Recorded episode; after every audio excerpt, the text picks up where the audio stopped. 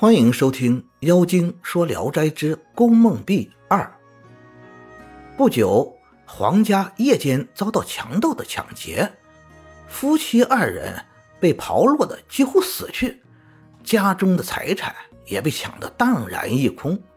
时间慢慢又过了三年，黄家家境更加零落下来。有一位西方来的商人，听说黄家的女儿很漂亮。愿意啊出五十两银子的聘礼，皇室贪图这笔钱财，就答应了，想强迫女儿嫁给他。女儿得知了他们的阴谋，就毁坏了衣裳，涂抹了面孔，趁着黑夜逃出了家门，然后沿途乞讨，经过了两个月，来到了保定。他打听到柳河家的住址，就直接找到了柳河家。柳河的母亲以为他是讨饭的人，就大声呵斥他。女儿哭着说明了自己的身份。柳河的母亲拉着他的手，流着泪说：“孩子，你怎么这副样子？”啊？”女儿又凄惨地告诉了所以这样的原因。讲罢，母子二人抱头痛哭啊。接着就给他灌洗沐浴，那娇秀的面容，眉宇间的神采。焕然一新，柳河与他母亲都很高兴。然而，一家三口人一天只能吃一顿饭。母亲流着泪说：“我母子二人本应是如此啊，可怜的是你这贤德的媳妇也跟着我们受苦。”媳妇笑着安慰他说：“媳妇沿途讨过饭，很知道讨饭人的境况和滋味。”现在回过头去看看，已经觉得有天堂和地狱的区别了。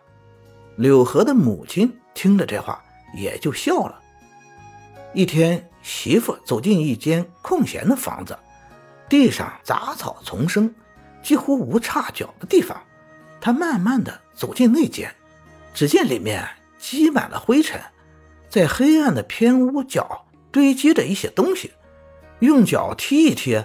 硬硬的，拾起来一看，全是银子。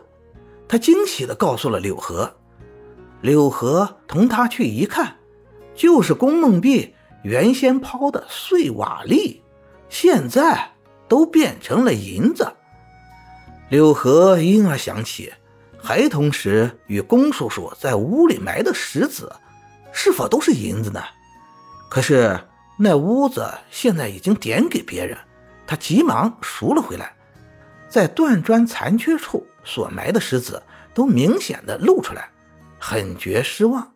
挖开别的砖一看，光灿灿的银子都摆在那里。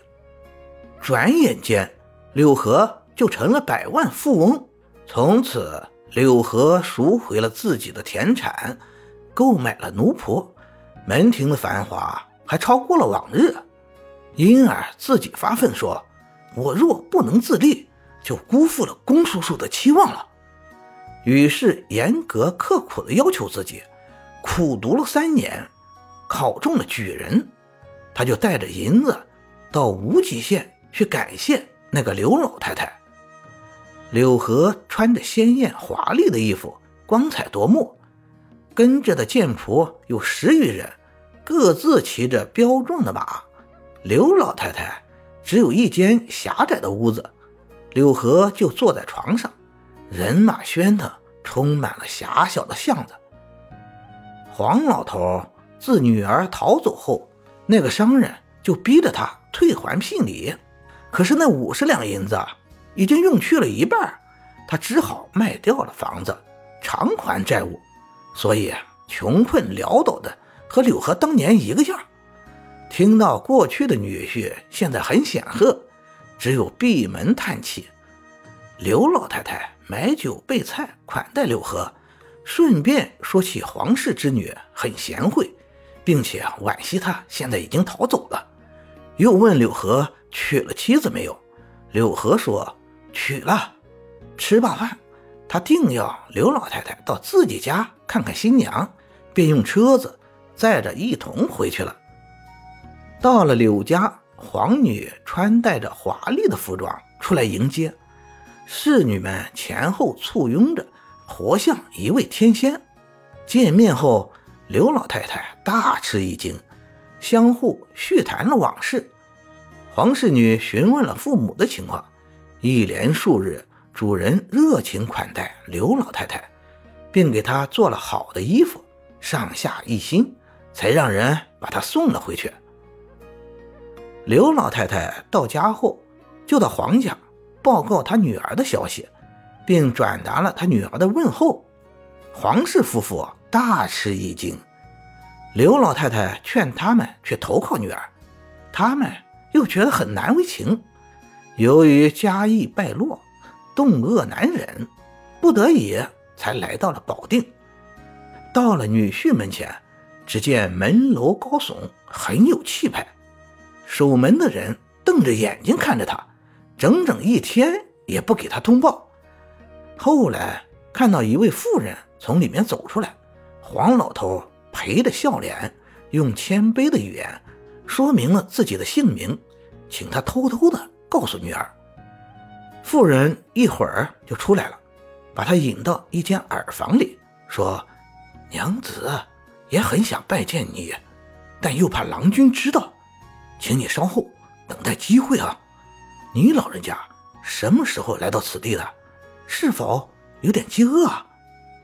黄老头说明自己的苦楚，妇人送来一壶酒。两盘菜放在桌上，又赠给五两银子，说：“郎君正在房中请客，娘子恐怕来不了。明天早晨，你应当早早离开这里，不要让郎君得到了风声。”黄老头点头称是。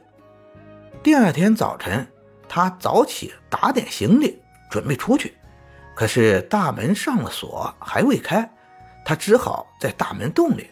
坐在行李上等待开门，忽然听到有人喧哗，说主人出来了。黄老头急忙收拾行装，准备回避，可是已经来不及了。柳河看到他，责问他是什么人，家人都没法回答。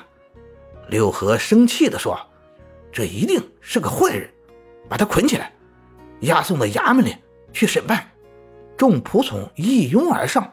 把他用一根绳子捆到树上，黄老头惭愧畏惧，不知如何说才好。过了一会儿，昨晚那位妇人出来，双膝跪在柳河面前说：“他是他是我的舅舅，昨晚来的很晚，所以没有来得及告诉主人啊。”柳河叫人给他解了绳子，那妇人送黄出了门，说。昨天忘了嘱咐守门的人，这是造成今天这样的差错。娘子说，如果想念时，可以让老夫人装扮成卖花的人，和刘老太太一同来。黄老头答应了，回到家里，把这件事告诉了黄老太太。黄老太太想念自己的女儿，如饥似渴啊，把心思告诉了刘老太太。刘老太太就按黄氏女儿的办法，到了柳河的家。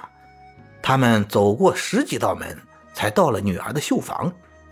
女儿身穿彩披，头梳高髻，头戴着珍珠翡翠，身着绫罗，满身散发着扑鼻的香气。只要小声一喊，大小丫鬟仆妇就围在身边，搬来金饰交椅，安放好一对夹妻。有聪慧的丫鬟来沏茶倒水，母女见面各自用暗语问候寒暄，相视泪水盈盈啊。晚间打扫一间房子，安排两位老太太铺盖的被褥温暖而柔软，连当年复述时都不曾有过。住了三五天，女儿待母亲心意很恳切。母亲把女儿引到无人之处，哭泣着说明以前的过错。女儿说：“我们母女间有什么忘不了的过错呢？但柳郎的气还没有消除，要提防他知道。”每当柳河来时，黄老太太便躲开。一天，他们母女刚刚促膝谈话，柳河突然进来，看到这种情形，生气地说：“哪来的村妇，敢大胆和娘子靠在一起坐的？应该叫人把你的鬓毛都薅干净。”刘老太太急忙向前解释说：“这是我的亲戚卖花的王大嫂，希望你不要责怪啊。”柳河让刘老太太做上手谢了罪，接着他就坐下来说。姥姥来了好几天了，我只是忙，未能坐下来与您拉拉家常。黄家那个老畜生现在还活着吗？刘老太太说：“都好，只是穷日子难过。官人现在富贵了，为什么不思念翁婿间的情谊呢？”柳河拍着桌子说：“想当初，要不是姥姥您可怜我，送我一碗粥。”我怎么能活着回乡？现在我恨不得吃他的肉，剥他的皮，有何可想念的？说到气愤处，竟跺脚骂起来。黄氏女愤愤地说：“他们做的不对，也是我的亲生父母啊！我千里迢迢来投你，手都裂开了口子，脚趾也都磨穿了。我自己想，没有辜负郎君的地方。”怎么能对此骂父，使人不堪忍受呢？柳河才收敛怒容走了。黄老太太感到很惭愧，心中也很懊丧，面无血色，辞别女儿要回家去。女儿偷偷交给他二十两银子。回到家后，再也没有听到音讯。黄氏女很想念他们。柳河就派人把黄氏夫妇接了来。老夫妻到柳家，羞愧的无地自容。柳河道歉说：“去年你到我家，又不明白告诉我，使我冒犯得罪的地方有很多。”黄老头子只是微微的应付。